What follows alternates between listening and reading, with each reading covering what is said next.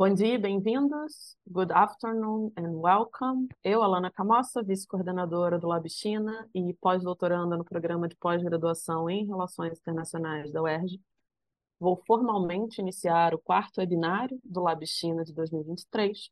E o webinário é intitulado A Guerra Russo-Ucraniana e as Escolhas da China na Ordem Global em Transformação. Eu vou trocar agora para o inglês porque o seminário ele será conduzido no inglês, que vai ser então o idioma comum das discussões aqui de hoje. Well, I will formally start the fourth Labishina webinar entitled The Russo-Ukrainian War and China's Role Choices in the Changing Global Order. In this webinar presentation, jointly organized by Labishina and the Graduate Program in International Relations of State University of Rio de Janeiro, Professor Xiao Yipu will delve into China's foreign policy in the current geopolitical scenario. Xiaoyu Pu, Xiao is an associate professor of political science at the University of Nevada. He is a member of the Public Intellectuals Program of the National Committee on United States-China Relations. His research interests include China's foreign policy, East Asian politics, and emerging powers. He's the author of the book entitled Rebranding China, Contested Status Signaling in the Changing Global Order, which was published by Stanford University Press. I would like to thank Professor Xiaoyu for accepting our invitation and for agreeing to share with us your insights on China's foreign policy and the ongoing war in Ukraine. I'd also like to highlight that in the seminar, we will have the presence of Professor Layla Dawood. She's going to act as a discussant today. Professor Layla is an adjunct professor at the State University of Rio de Janeiro and the current coordinator of the graduate program in international relations at the same university. Her research interests encompass international relations theory and international security with a focus on balance of power theory, nuclear policy, and non-proliferation. I would like to express my gratitude for Professor Layla's presence here today. I do think that we are going to have uh, very interesting webinar, and I can imagine that some questions will arise in the minds that are the ones that are here today. So if you'd like to post some questions at the end of the debate, I will kindly ask you to post it in the comments sections, and Professor Layla Dawood or I will be responsible for reading the questions for Professor Xiaoyu Pu. Well, without further ado, we are going to start with the presentation of Professor Xiaoyu Thank you, thank you again for your presence here today. Obrigado. That's only a few uh, Portuguese I know. So it's my uh, great pleasure to share some thoughts on this topic. And the title of my talk is Russo-Ukraine War and China's Role Choices uh, in the Shifting Global Order. Uh, this talk draw upon uh, so sort of my old research and also ongoing research, something old, something new. So I will draw upon some of my earlier articles and book, uh, some ideas from there, but also have an ongoing research with some colleagues on the current Ukraine war and China's uh, diplomatic uh, reactions to that. Um, regarding the Ukraine war, it's really put China into a very much like a, a, a, a awkward position. Uh, on the one hand, China has always emphasized sovereignty, UN Charter, and China has maintained good relations with both Russia and Ukraine. Uh, but uh, the a lot of uh, criticism about China's position, especially from the West, from the United States. So uh, even the State Department of the United States criticized China to be like a too pro-Russia. But from China's perspective, China think that its position is really balanced. Uh, uh, I mean, the Chinese uh, foreign ministry a few months ago uh, published this white paper, lay out China's uh, foreign uh, policy position, a policy position regarding the Ukraine crisis. So try to uh, have a balanced position. But from there, from here, we can see there's a clear gap between Western criticism of China's position and, and China's own sort of perception of its uh, position regarding Ukraine. But uh, this is just one case of this kind of perceptional gap. The United States has increasingly uh, perceived China as a revisionist power, which has both intention and capability to fundamentally challenge the West, or also challenge the uh, current international order. But but China largely uh, uh, thought that this was this is a misperception. So during the multiple sort of uh, summit uh, discussions, summit meetings between President Xi Jinping and President Biden, uh, China, the Chinese leader always emphasized that, quote, the US side has misjudged and misread China's strategic intention.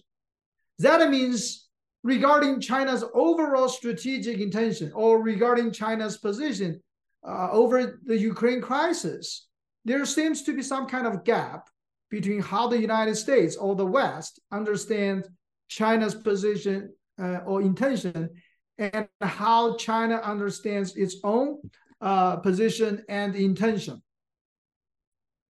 So this actually reflects a bigger uh, uh, a bigger question. What kind of role uh, does China want to play on the world stage?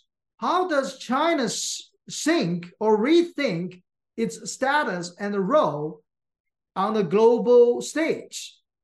So in my earlier book, I argued that China is in the position, in the process of re rebranding itself on the global stage. Rebranding means repositioning uh, the Chinese word 再定位, uh, the efforts to building a new image for a company or a product. That, that, that's a business concept. but the Chinese uh, uh, analysis, a lot of Chinese scholars increasingly debate about China's roles, what kind of role China should play or can play on the world stage. So actually since 10 years ago, or more than 10 years ago, the topic about the foreign policy position or repositioning uh, has become a very much a hot topic in China's foreign policy community. Even internationally, it's also uh, a hot topic.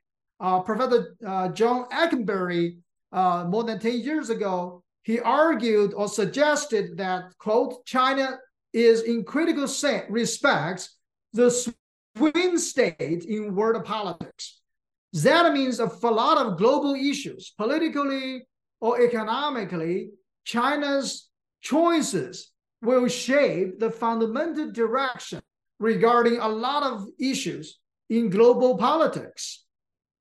So that, that's the sort of the background of our discussion today is that what kind of does China want to play uh, on the on the world stage? So the Ukraine crisis or the Russo-Ukraine war triggered to some degree this kind of rethinking or debates about China's roles, both in China and also abroad. So, so I, I will talk about some bigger picture overall about China's roles or role choices in the changing global order, but also using the, the Russo-Ukraine war as a case study, uh, how this particular crisis or international conflict further triggered the debate or discussion or rethinking of China's role choices. Uh, also, uh, many years ago, uh, I co-authored a paper with Professor Randall Schweller uh, called After Unipolarity. In that paper, we conceptualized that China potentially have three choices Number one, China could be a spoiler or, or challenger. That means China will delegitimize the existing global order and replace it with something entirely new. So this is sort of like a more confrontational, competitive approach vis-a-vis the United States, vis-a-vis the West. The second uh, option, China could be a supporter. That means China will be will be winning to take a greater responsibilities and contribute more to the existing order. Put, put simply, uh, this would indicate that China almost like a, a bigger Japan again, a bigger uh, economy. So the third option for China is that China could be a shirker. Shirker means China prioritized domestic growth uh, while shirking from taking greater responsibilities. So the third option means China does not want to confront the West, but does not uh, want to contribute more to the existing order either. So those are our sort of typologies uh, we conceptualized 10 years ago. In recent years, I rethink in this kind of framework. I'm thinking like in Xi Jinping era, maybe there could be a, a, a fourth option is beyond a, a challenger, supporter, shirker. China could be a potential co-leader because obviously uh, if uh, in the in the Jiang Zemin era or Hu Jintao era, China sort of uh, tried to be uh, uh, take a low profile, uh, low profile in global affairs. But Xi Jinping has obviously conducted a much more active or proactive, some people say even assertive global diplomacy. So it's hard to say that China is shirking in all respects. So in this uh, in this context, maybe a new potential role China might uh, play is this kind of co-leader. I mean, co-leader means China try to contribute more to uh, dealing with a lot of regional and global challenges, primarily through multilateral framework. So this uh, is some sort of like a, a bigger framework about China's role choices. But uh, if we think about why uh, does China want to, to, to, to play different kind of role, in China, there are all kinds of debates, discussions, different ideas. And uh, this, is all, this is also related to the shifting global order, uh, the shifting global order. Uh, there are all kinds of uh, uh, useful framework. I borrow some ideas from Dr. Henry Kissinger's framework. He emphasized that for any global order, we need to focus on two factors. One is power, the other is legitimacy. So Dr. Kissinger emphasized that, quote, every international order must sooner or later face the impact of two tendencies, challenging its cohesion, either a redefinition of legitimacy or a significant shift in the balance of power. Uh, international legitimacy means some sort of a set of commonly accepted rules that defines the limits of permissible action. So Dr. Kissinger suggests that international legitimacy is very fundamental when we evaluate international order. It's not about domestic legitimacy, but primarily about some fundamental rules of the, of the games fundamental norms in international system. So if an international order is a largely legitimate, legitimate order have some kind of, some kind of legitimacy, this does not mean uh, great powers or major powers in the system.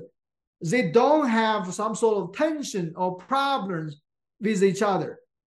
But if an international order is legitimate, that means we don't see some fundamental conflicts because fundamentally major powers have some minimum consensus about norm, uh, international norms and in, international rule of the games.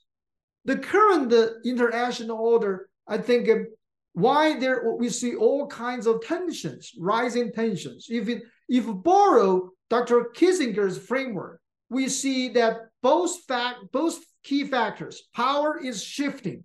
Legitimacy, increasingly, there is not enough minimum consensus among major powers regarding international norms and international rule of the games. That's problematic. Regarding uh, distribution of power, uh, in our earlier articles, we suggested that the, the power of the distribution of the power in the system is deconcentrated. So in the process of deconcentration. And in the process, rising power also started to delegitimize some aspect of the existing order. And particularly in terms of distribution of power, uh, there are all kinds of discussions nowadays. Is that a still a unipolar system, multipolar system, or bipolar system? Uh, my own opinion is that the distribution of power increasingly is a bipolar system between the United States and China, but it's a asymmetrical bipolar system. That means the United States is still more powerful than China.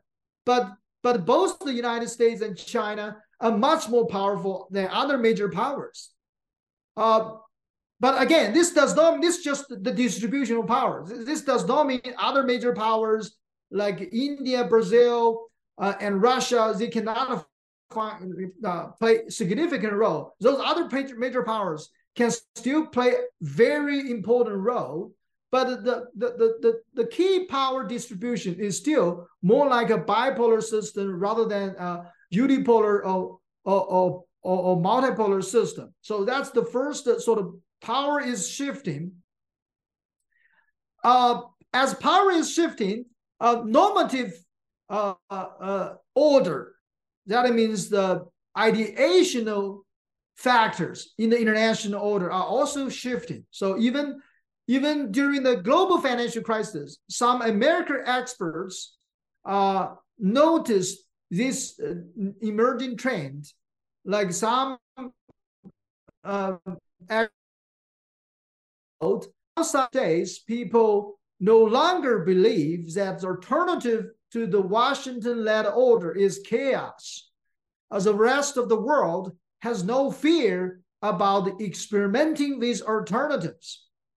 So uh, the Chinese elites nowadays, they are talking about the East is rising, the West is declining. That has become a popular sort of uh, uh, uh, uh words, popular sort of a uh, narrative in China. Although in reality, we should mention that the, the notion of the East is rising, the West is declining is also very controversial or, or even debated in, in, in, China.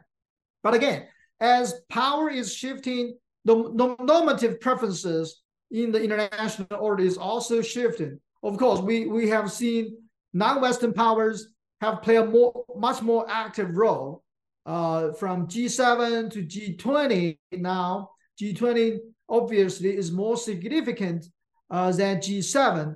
The emergence of the BRICS and China led AIIB and uh, and a BRI, uh, right? So all these new initiatives uh, indicate that non-Western powers try to uh, play a much more active role in, in, in a global shifting global order. So get back to the the core uh, topic of China's road choices. Um, I argue that when when talk about China's road choices, China really uh, has multiple identities. China is a socialist country. It's a regional power in Asia. It's a one of the major great powers, uh, and also it's still emphasizing its developing country status. And some people uh, uh also uh, increasingly use uh, superpower to describe China. Although I should emphasize that the notion of superpower is uh, is like a very controversial in China, in a sense that the Chinese officials, the Chinese government, have never formally used superpower to describe China's current and future international status. Although international media, international scholars increasingly use uh, superpower status to describe China's potential uh, in the future. But also China is uh, facing multiple audiences while dealing with its role choices, uh, including domestic audience, regional audience in Asia, the global south, obviously, and also the West. So these different audiences sometimes have uh, different, uh, even competing expectations regarding China's role uh, on the global stage. So let me highlight uh, uh, one particular. That's the the dichotomy of China's choices between great power status and uh, developing country status. It's kind of puzzling why China, as a rising powers, sometimes also try to downplay its uh, uh right growing role on the world stage. So I want to uh, just give you one illustration. This is uh, some sort of uh, tension between uh, sort of the tension between great power status versus a developing country status. So over the past 10 or 20 years, China has invested a lot of uh, projects, programs from Olympic Games to a new aircraft carrier project. All these uh, uh, indicate China really try to play a great power role. Partially, this is also for domestic consumption, not just international. Like when China hosting Olympic Games, I mean, when, when China, when the Chinese government showcase all their sort of uh, achievements, uh, a big part of their audience is at home, uh, not just internationally. But also, uh, I, I, in my book, I even used the, the notion of conspicuous consumption. So to some degree, a lot of programs, China's programs, try to symbolize its great power status. It's almost like a, um, a, a young lawyer's luxury car. So it's kind of a status symbol uh, through conspicuous consumption. But also China sometimes also try to uh, symbolize its great power status through conspicuous giving. So a few years ago, a leading Chinese experts, Dr. Ruan Zongze, uh, an expert uh, uh, in China's foreign ministry think tank, uh, when he described China's role in the six-party talk dealing with North Korea nuclear crisis, he said, quote, China has been the convener and host of the six-party talk. We Chinese provide a free meeting room, free coffee, free drinks, free cookie. We have made great effort. Uh, that's to some degree a little bit hilarious, right? Oh, how good. What, what, it's a little bit like, like a joke. But I think Dr. Ren ha- had an interesting point. He, he wanted to uh, demonstrate that to some degree, the Chinese government has increasingly uh, has has has some sort of uh, stronger willingness to to to provide international public goods through multi, multilateral forum either dealing with regional crisis or dealing with uh, a climate uh, crisis and other issues. So China is not always a shir shirker anymore. Sometimes China is willing to, to provide some public goods through multilateral forum. So that means through that way, China could demonstrate its great power status. So, but on the other hand, it's interesting is that China still, in many occasions, emphasize its developing country status. My own observation is that there are typical three reasons why China emphasizes its developing country status. Uh, number one is a shirking, uh, as I mentioned earlier. by emphasizing developing country status, China tried to avoid taking unwanted responsibilities uh, in, in, regarding some issues. The second uh, motivations for China is solidarity. China wants to demonstrate its solidarity with the global south. Uh, that's also can can continue to be important part of China's motivations. The third is reassurance by emphasizing China is still a developing country, uh, is a, still a developing country, China wants to emphasize it's not an emerging threat to other to its neighboring countries and uh, to the West. So whether that kind of narrative is persuas- persuasive or not, that's debatable. But uh, my observation that for the foreseeable future, China will continue to emphasize its developing country status. If we get back to our original question is that how about the Ukraine crisis, right? The Russia-Ukraine war. what kind of role China wants to play in this kind in dealing with this particular urgent and significant uh, international crisis or conflict. I argue that China have some sort of contradictory role choices. Uh, officially, China, the Chinese government or Chinese officials often emphasize two types of role. On the one hand, uh, China emphasizes it's not a, a party or, or, or, a part of the conflict. So it, it's Chinese officials often emphasize that it's a real conflict between Russia and Ukraine, indirectly between Russia and the West. China is should not be blamed for this crisis or for this conflict. So there, Chinese officials, their emphasis is try to avoid to, to, to be to take unwanted responsibilities. So that's a kind of shirker narrative. But on the other hand, uh, China also sometimes indicate its willingness to take some um, some sort of more proactive role.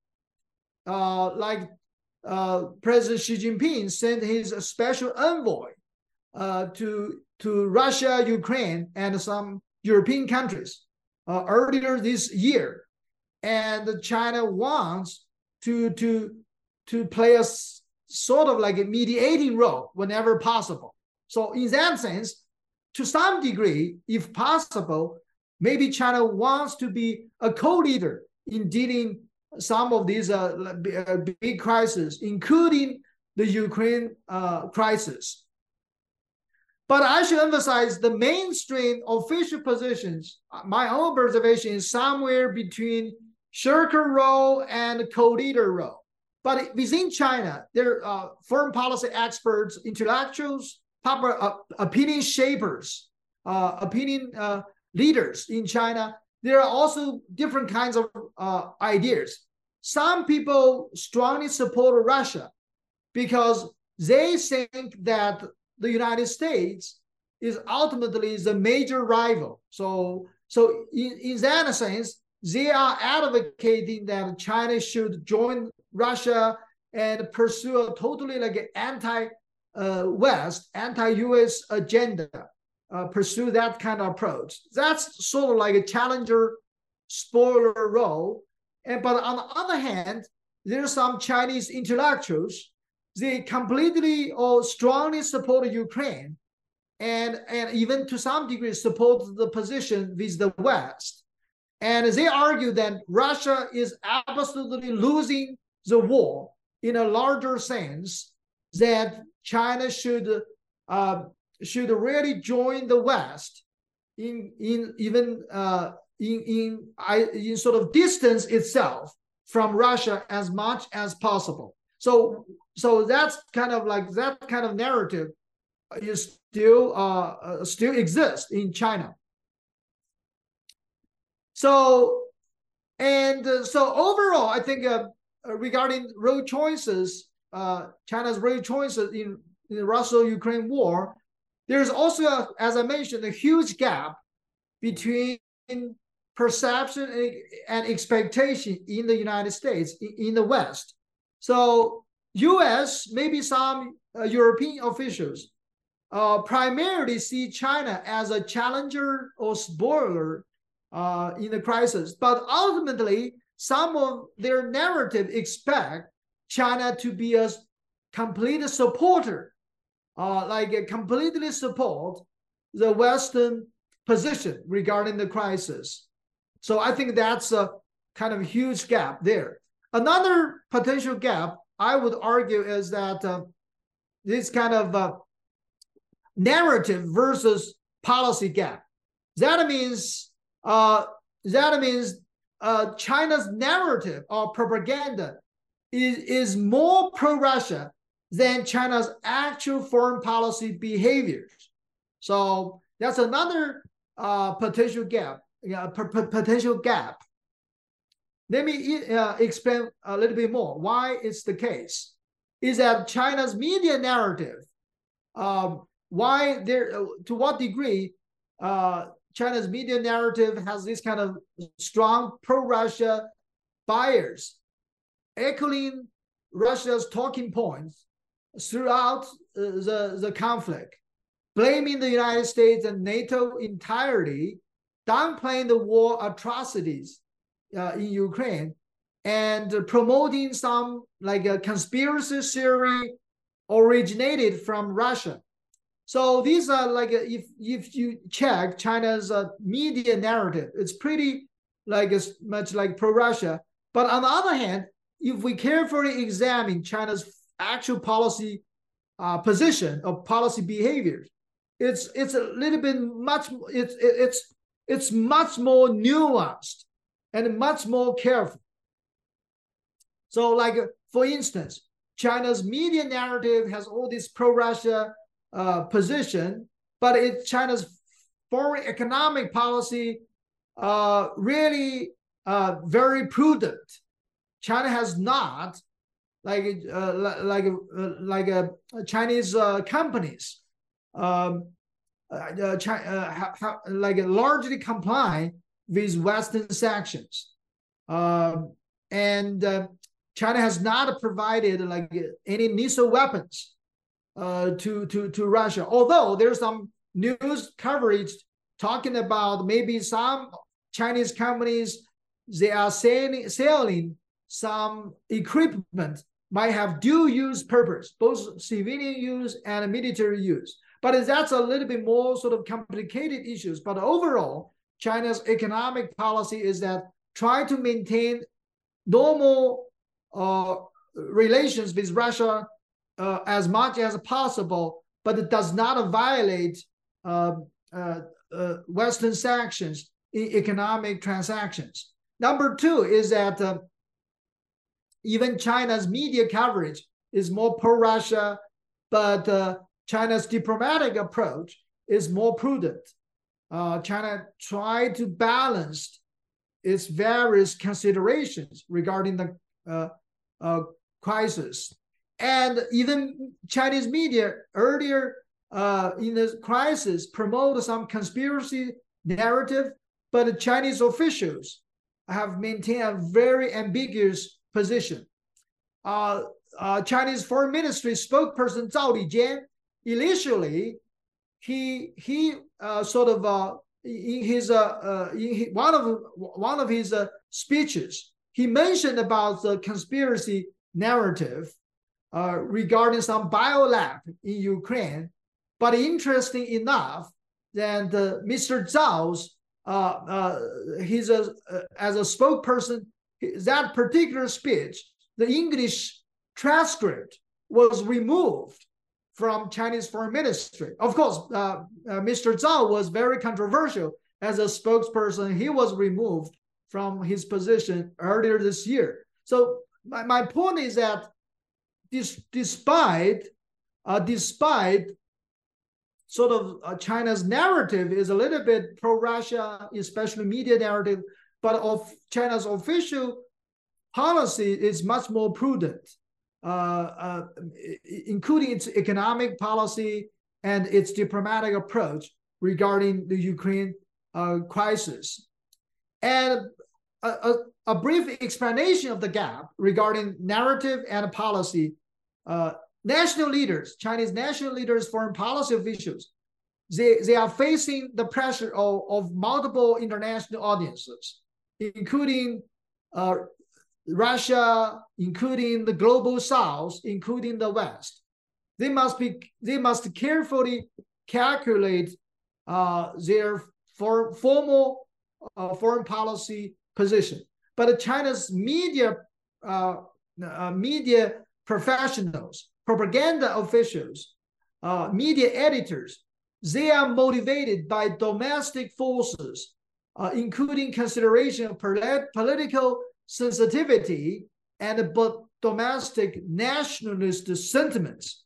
So in recent years, given U.S.-China tension, anti-US sentiment is rising in China. You can imagine uh, uh, so sort of popular sentiment has this kind of pro-Russia, pro-anti-US uh, sort of uh, uh, orientation. So the media narrative, to some degree, uh, accommodate some kind of domestic uh, preferences, but internationally, China's uh, foreign policy position must be much more careful.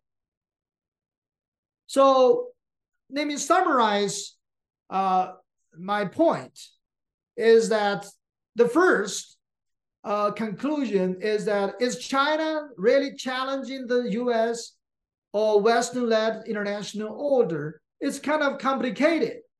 Uh, I would argue that China's role choices are still contested, both domestically and internationally. So, potentially regarding the Ukraine uh, crisis, uh, China's uh, mainstream official position is somewhere between a shirker role and and um, and a co-leader role. But uh, in a broader sense, uh, there could be a more extreme version of anti-West narrative, uh, some kind of like a spoiler challenger role. But there are also uh, some intellectuals in China talking about a much more pro-West uh, position, the opposite of the other side. So I think the government um, position is a, a, a little bit more prudent than the the the, the uh, sort of uh, uh, expert communities or intellectual uh, circles. But but again, regarding China's role choices, are still pretty much contested.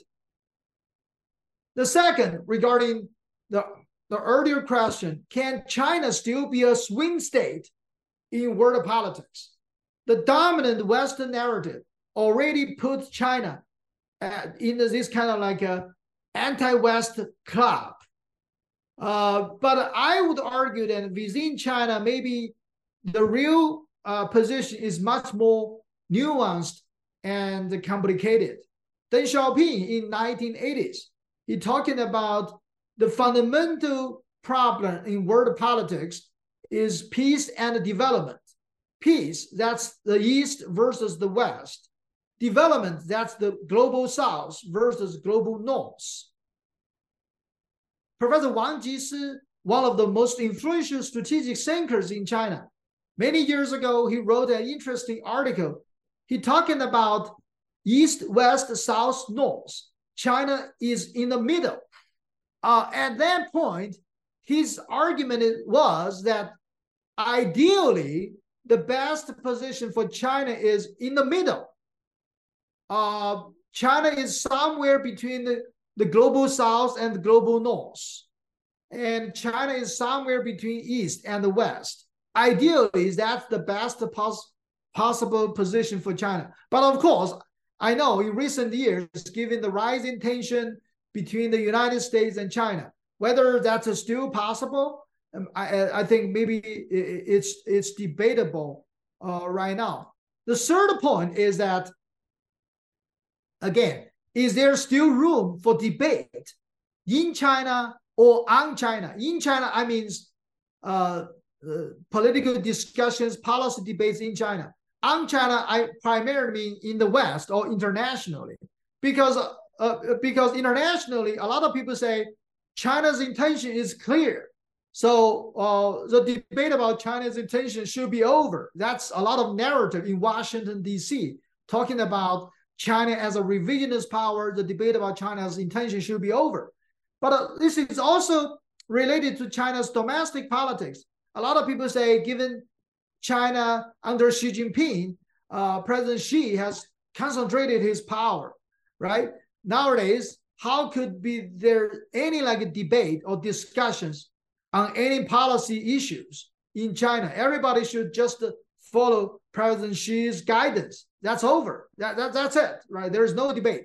But my own personal observation uh, over the past one years uh, regarding the Ukraine crisis that I mean the the the Russia-Ukraine war uh, is a very polarized, is a very much a polarized topic in China, both at elite level and, and also at societal level.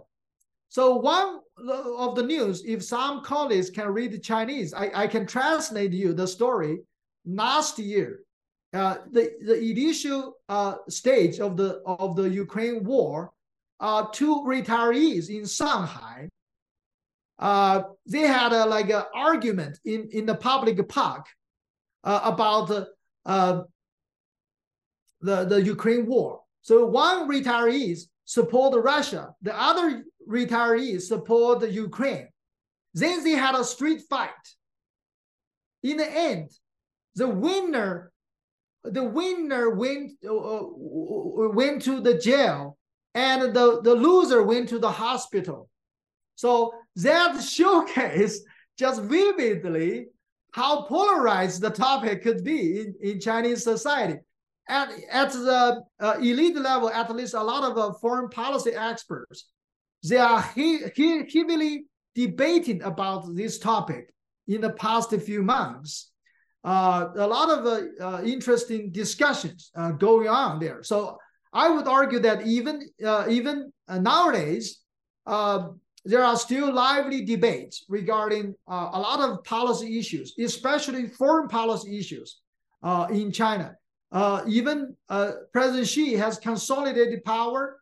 China is not like a unitary monolithic actor in international affairs. So we still need to pay attention to a lot of nuanced voices in, in China.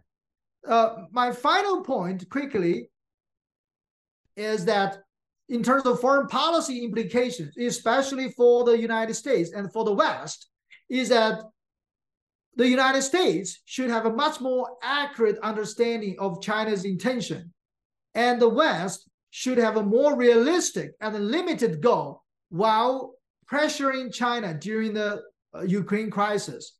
Don't expect like China to, to, to exactly share the same position with the West, but also don't pu- push China further to, to, to Russia's position. So China, there's still some sort of uh, flexibility how the, the United States, how the West should deal with China regarding the ongoing uh, Russia-Ukraine war. So uh, let me stop there. I look forward for your comments, suggestions, and look forward uh, your questions and our discussions. Thank you. Thank you very much, Professor Xiaoyu Pu. Now I will I will ask Professor Layla to initiate the debate. I was I just wanted to say that I have been following your work in the last few years, and it was really interesting to hear your talk today. And Professor Layla, the floor is yours. I'm just trying to uh, understand how to unpin Professor uh, Pu. I try to do so. Is it possible that you stop sharing the screen, Professor Pu? Ah, okay. Yeah, okay. Uh, do you listen? Uh, do you hear me? Is it okay? Okay. Thank you so much. I'd like to start uh, by thanking Alana for the invitation. It's a real pleasure and honor to be here engaging with Professor Pu. Thank you so much for your lecture. Uh, Professor Pu, I was I was wondering if we could talk a little bit both about your talk and your work, uh, since uh, you uh, in your uh, speak in your talk you mentioned some some of it some of your work uh, and i'd like to start by talk a little bit about status and an interesting concept that you proposed recently. Uh, I, I think it's an art it, it is proposed in an article uh, about india and china relations. You, you talk about a status dilemma right? And you mentioned that um, you modify a little bit Professor Wohlforth's uh, uh, definition of, of the idea of status dilemma. And you yourself say, say that, and correct me if I'm wrong, uh, that it's a little bit like a security dilemma whenever, uh, and the security dilemma is the idea for us in IR that when you maybe seek defense, it can be uh, misperceived and misjudged uh, as an offensive move and yeah, it can uh, uh, end in uh, uh, in, in offensive uh, undertakings by the other side, right? And you said you say that the status dilemma is has a dynamic that can be similar to a security dilemma. Uh, that maybe one side wants status not at expense of the other side's status, but it can be misperceived, misjudged, mis uh, uh, uh as as uh, a competition, and the end result may not be uh, peaceful, right? So, uh, based on the this idea of uh, that I would like you to explore further, if if you if you may, uh, I would like to uh, propose the following thought. Um, is it is the role of a co-leader available for China? And I'm basing this question on your own definition of a status dilemma, right? Because I think that maybe uh, this role is not available for the simple fact that any move to gather status, especially in the current crisis, may be perceived by the US or misperceived by the US, and the end result won't be a positive one. Uh, so the, the, the the the idea that I would like to also propose or to, in a sense, uh, challenge you, co-leader with whom, right? Because I think that you could be a co-leader. Uh, you could imagine uh, China and Russia as co-leaders, right? But China and the United States as co-leader, maybe not.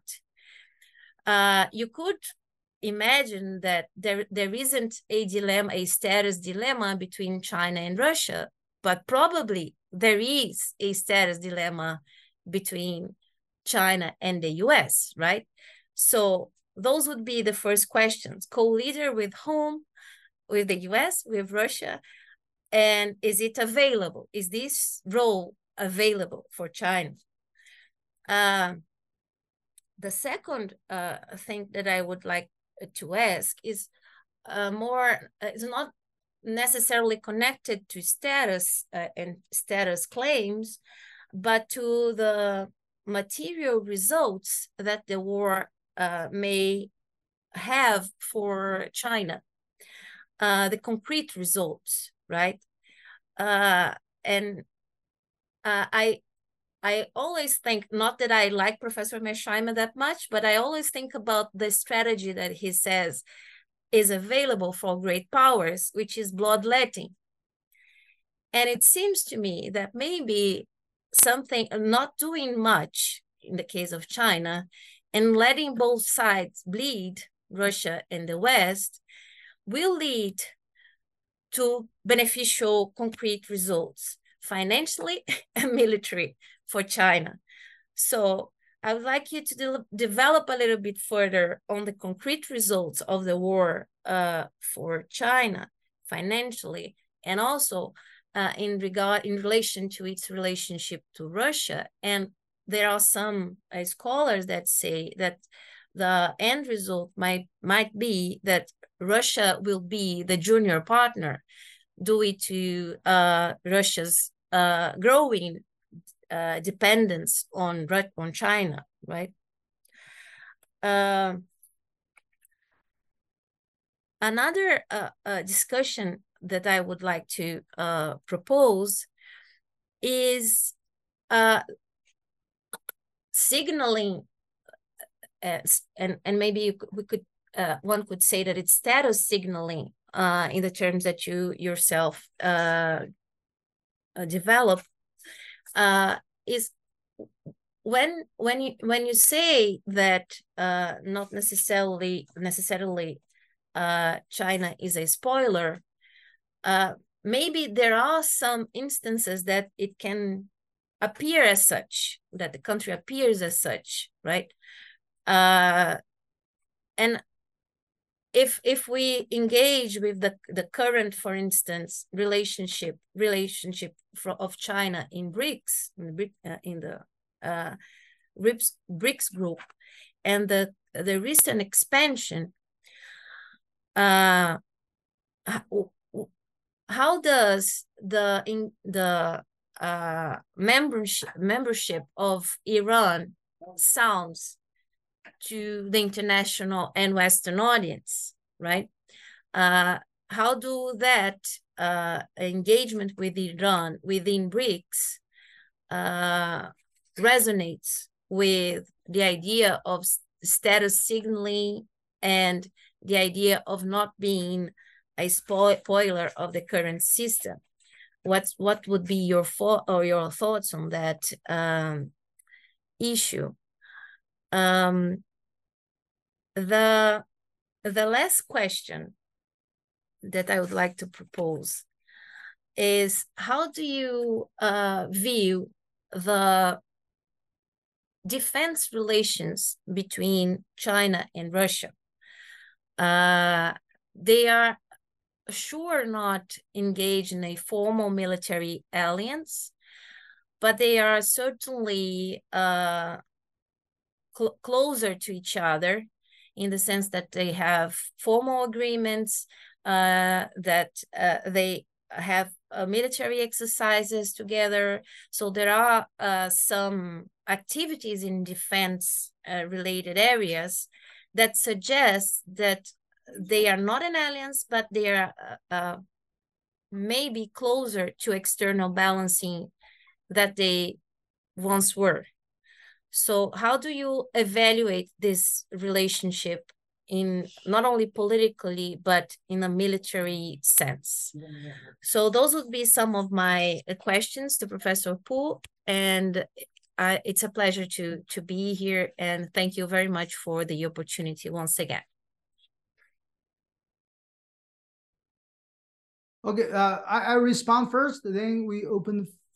Okay, good, good. Thank you, Professor Dawood. I think your your questions are very thoughtful. Uh, I think uh, all these are very important, very thoughtful questions. So I try to uh, uh, briefly answer. I, I I should confess I don't have like a good answer or perfect answer on, on, on any of them. But try. I think I think all these questions are really big questions. I think uh, it's it could stimulate a lot of uh, uh, uh further discussions. First, regarding like uh, China's potential co-leader role uh, with whom, uh, whether this role is available, especially regarding uh, like uh, assuming status dynamic is real uh, between China and the United States. So, so my my answer is like this: is that number one, even even uh, we assume I, I do think that some kind of status dynamic between U.S. China uh, is real, and uh, but but but still, from U.S. perspective, uh, there's always a kind of trade-off. Uh, uh, the, the United States, despite uh, increasing rivalry competitions with China, the U.S. policymakers still want to to sometimes uh, ask China to take greater responsibilities like climate change and other issues.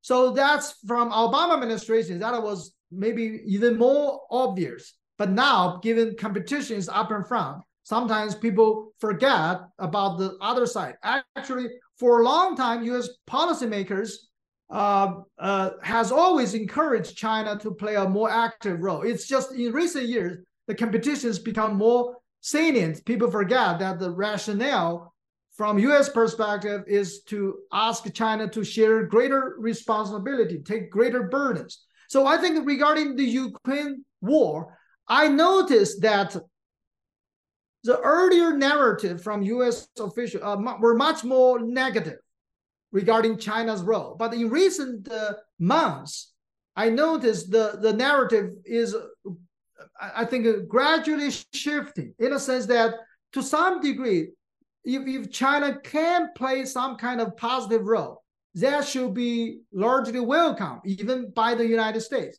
Second, I think from China's perspective, even they recognize uh, competition with China with the US is so intense, but China has a rational incentive to win some kind of support with from Europe.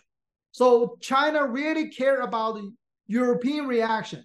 So Europe is very European elites and the public are very angry about China's uh, position. Uh, so I think from China's perspective, China really sometimes try to distance itself to some degree from Russia, partially to accommodate. Even we, we, we think about, oh, they, they largely give up the United States, but they still want to win uh, some kind of diplomatic cooperation from Europe. So I think, given that, I think uh, the co-leader role is still diff- difficult for sure. I, I, I, I'm sure it's it's difficult, but I think in principle, uh, it's still possible in, in, in some sense. So the second question is regarding the material uh, implications of the war for China. I understand the the the realist argument, uh, like uh, uh both in U.S. and China. Some people would say, of course, let's uh, let the from China's perspective, just let the war continues. Then the West will be distracted. Russia will be weakened, uh, and that's uh, sort of based on balance of power politics. That might be good for China. But that's one perspective. But in China, I have also heard a, a lot of alternative perspective. Number one, so there's some both economic and diplomatic foreign policy reasons why China wants to end the war. Number one, China has suffered a lot uh, from the war economically. I mean, Ukraine was a key com component of China's BRI project in Europe. So this really damaged to some degree China's BRI uh, in, in, a big part of, of Europe. And also China's economy has also suffered uh, because of the, the, the ramification for global economy. But the second, I also want to say is that even we only calculate foreign policy and the diplomacy, the war is a liability uh, for China diplomatically. The United States, the mainstream idea in the United States is not to soften its position regarding China. Actually, uh, the United States uh, has a, has sort of like a, continue its competitive posture against China, despite the uh, the, the the distraction. So so strategically, uh, this does not dilute U.S. strategic attention from China. But furthermore, as I mentioned earlier, this has become a huge liability for China to, to maintain relative good relations with Europe. I think Chinese policymakers realize that if the war continues, there's no way China could maintain a better relations with Europe. I think again, for a lot of reasons, I mean, there, I, I, can understand this kind of uh, pure power politics calculation, but I think in, practice, in foreign policy, economic practice, China has rational incentives to end the war earlier. The third question regarding signaling, or status signaling, so whether this kind of spoiler role or challenger role, uh, whether China can avoid that kind of image, uh, especially regarding the recent BRICS expansion. So I, I should say that that's exactly, I think my point is that uh, China's role choices are contested in the sense that some of China's, uh, for even ideally, the rational position for China is to play a either shirker role or co-leader role. But uh, some parts of China foreign policy uh, behaviors might give the outside uh, uh, observers an impression is that China is organizing an anti-West club, right? So, but I would think uh, mm, uh, it's it's more complicated because because because even the the BRICS expansion, uh, maybe China's calculation is more complicated.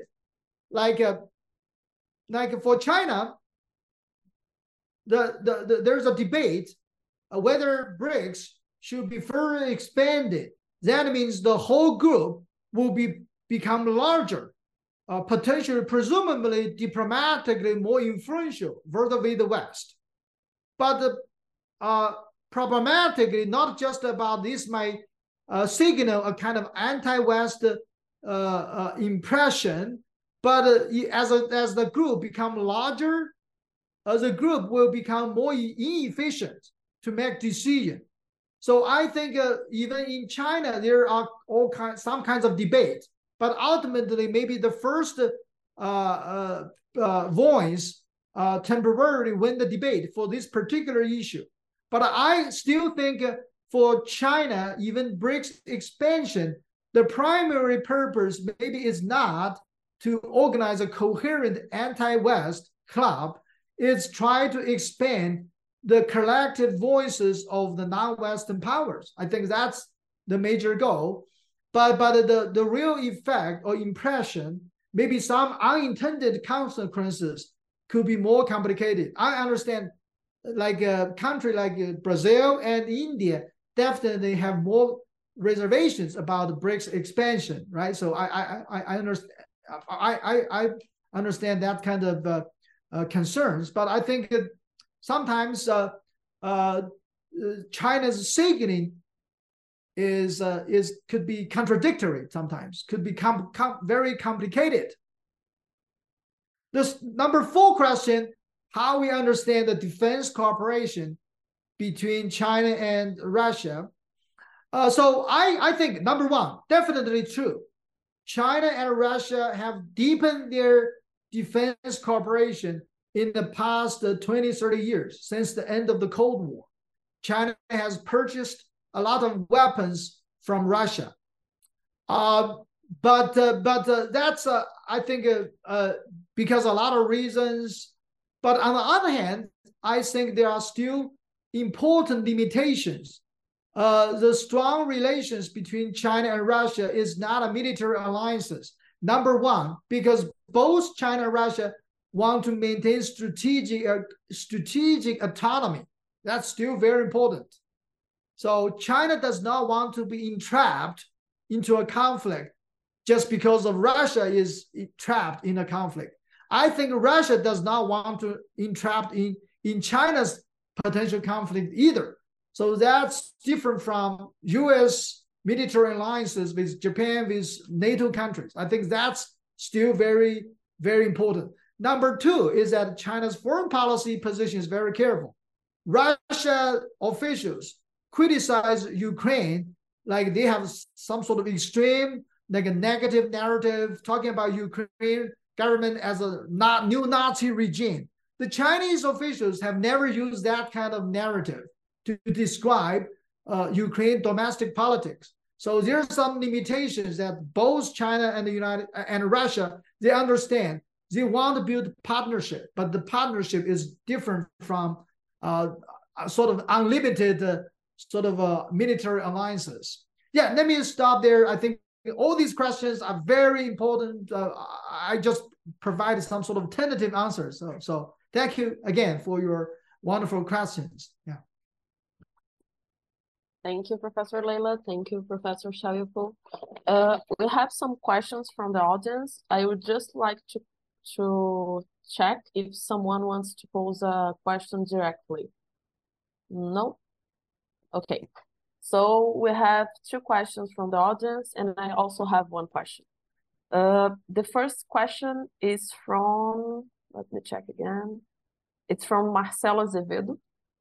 China currently has four of the five largest, largest banks in the world by assets. And how could this change the balance of power? So the person wants to understand how the China having four of the five largest banks in the world would change the balance of power.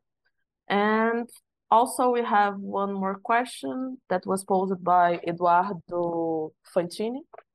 earlier this year, China released its position on the Ukrainian crisis and presented 12 points. One of the points refers to abandoning the Cold War mentality. So the Eduardo wants to understand how do you see and analyze this position regarding the four role choices for China to follow in the new era? And also, I have one question regarding the domestic audience. I know that you decided, you talked a lot about it in your presentation, but usually when we start learning or studying about China's foreign policy, and especially China's foreign policy decision making, uh, it's not that clear for us. It's not that, clear for us to understand the decision making process. And at some point, I I was wondering uh, about the domestic audience that you said that has some views that are pro Russia and so on. And I was wondering if the domestic audience at some point uh, wouldn't pose some pressure to China's foreign policy decision making, right? So I was wondering why uh, we do not see that much of the Chinese authorities maybe controlling the pro-Russia uh, movements in the Chinese media, and how and if at some point the domestic audience can pose a threat, I would say like that, for the China's uh, decision to stay in the i would say i wouldn't say in the middle uh, yeah we could say at some point in the middle eh, but not say like pro russia nor pro ukraine or something like that. That's are the questions that i have. Uh that's it. So we have okay. three questions. Okay. Yeah. The first uh, about uh, uh whether china has some of the largest banks whether that that uh, uh changed the balance of power. Uh let me see this. Uh, the evaluation of power is so fundamental in international politics, international relations research, also evaluate U.S.-China balance of power. But this is most complicated and a controversial topic to some degree, is that power is so, it's, it's so easy, but it's so hard to measure, right? Power could be uh, resources. Power could be relational. But, but also power could be structural. Structure. So, so in, in some sense, if we see power as resources, China's power has grown dramatically in the past 20 years, right?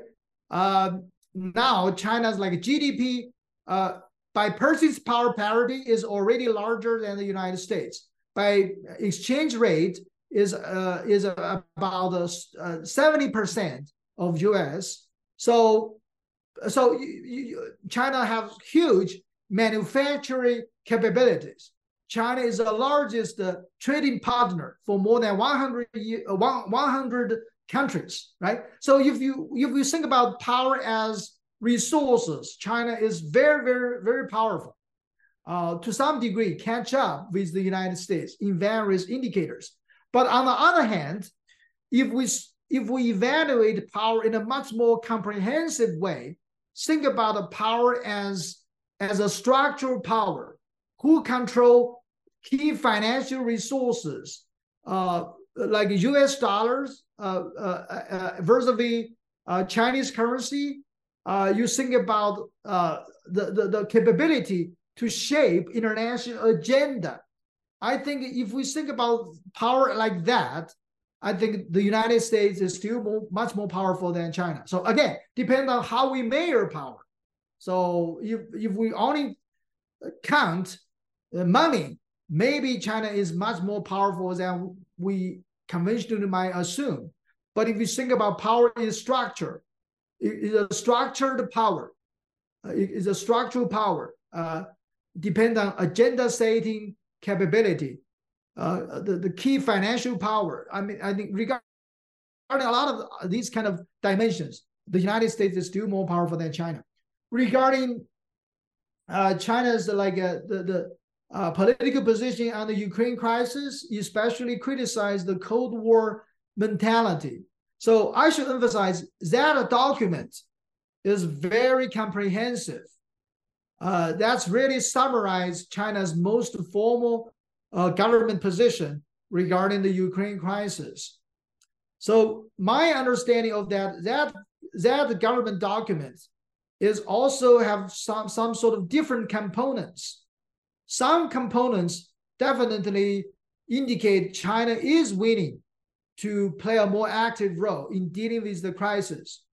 Uh, but other components, China emphasized is not a direct part of the conflict. Uh, there, China wants to distance uh, itself. So I, I, overall, I think that that uh, my own interpretation is that that document is very nuanced, uh, very prudent. But again, initially, some people talk that's a peace plan, but that's that that document is not a peace plan because it's not like a, a sort of a, a specific. It's just summarize some general principles of China's uh, position. Uh, it does not offer like any concrete uh, position, a concrete uh, sort of uh, proposal how to really solve the problem. I think that's the that's the Chinese government document regarding U- the Ukraine crisis. The final, the third question about the domestic audience pressure. Um, and whether the Chinese government really control pro-Russia, uh, uh, pro-Russia opinion. Uh, so, uh, so my my sense is that uh, uh, number one, regarding the foreign policy process, the I, I think even though public opinion is is important in any country regarding political regimes. But regarding China, the public opinion, the role of a public opinion is indirect in Chinese case. Unlike the uh, maybe unlike the United States or Brazil, maybe public opinion could directly shape election. Right in China, there is no competitive election, so public opinion role is much more indirect uh, in China. So in that sense, I think um, there's some kind of more more sort of interactive processes between uh, the government position and the public opinion. So public opinion is largely shaped by government propaganda to some degree. So in that sense, so even my own argument is that China's uh, uh, government position is relatively balanced so I'm not saying China's position is absolutely neutral. So some scholars say China's uh, China's position is pro-Russia neutral. So it, in a sense that it is still a little bit pro-Russia, but it's not as pro-Russia as some people think. I think that's the so in a sense that the but the because of the propaganda, because of other factors, the pro-Russia opinion is much more salient than than the real than than, than Chinese government real position, right? Let's just uh, uh, just talk about okay. Assuming China's position is uh, like a uh, like a sixty percent pro Russia, forty percent on, on the Ukraine side. That's government position, but the, the public opinion could be like eighty percent pro Russia, 20% pro Ukraine. But uh, what I my my observation is that in some sort of among some intellectual or foreign policy experts in China, it could be the opposite. So it could be like more experts maybe support the Ukraine position. Uh, only a few experts support Russia's position. It, it could be done like that. So it's much more complicated picture than we conventionally might assume. Yeah.